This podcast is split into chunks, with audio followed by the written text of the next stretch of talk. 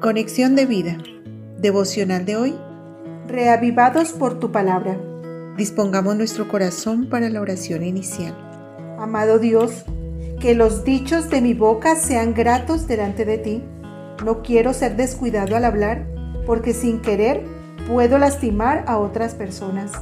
Al hacerlo sin pensar o llevado por el enojo, puedo responder mal y quebrar relaciones, crear conflictos, causar divisiones y ofender a mi prójimo. Dame tu sabiduría y tu palabra para poder tratar a otros como tú lo harías, Señor, con bondad y gentileza. En Cristo Jesús. Amén. Ahora leamos la palabra de Dios. Mateo capítulo 4 versículo 4.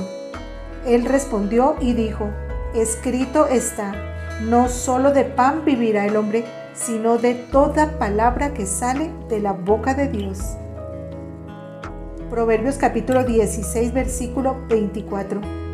Panal de miel son los dichos suaves, suavidad al alma y medicina para los huesos.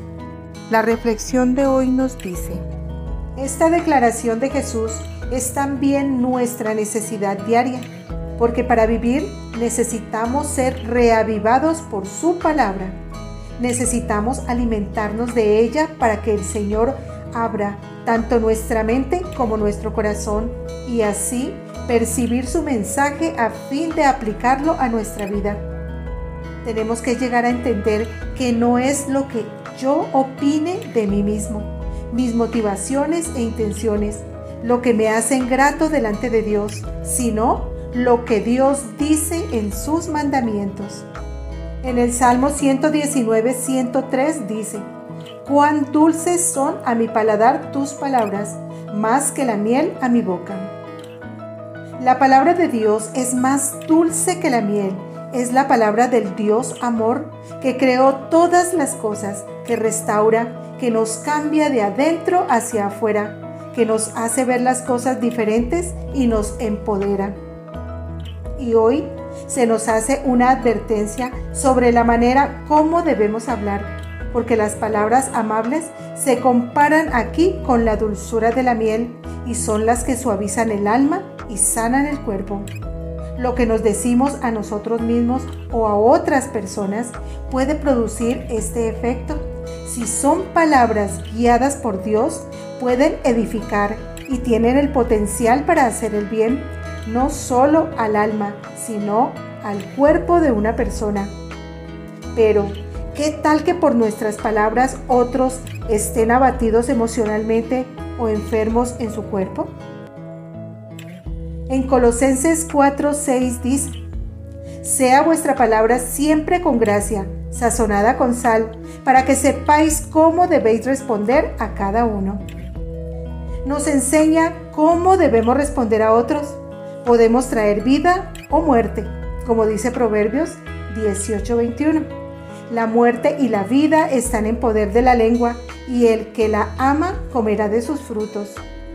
Podemos edificar o destruir, traer alegría o añadir tristeza. Por eso es una gran responsabilidad cristiana aprender a hablar a nuestro prójimo con la sabiduría de Dios. Unas palabras llenas de amargura no solo contaminan el ambiente, sino que obstaculizan la gracia de Dios sobre nuestra vida y la de otros.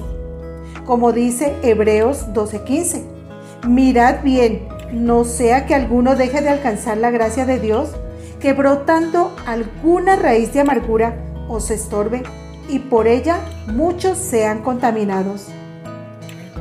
Hoy hagamos el compromiso de hablar con consideración y respeto, dándole valor a los demás, especialmente a los que viven con nosotros, que quizás por conocerlos nos dirigimos a ellos sin compasión.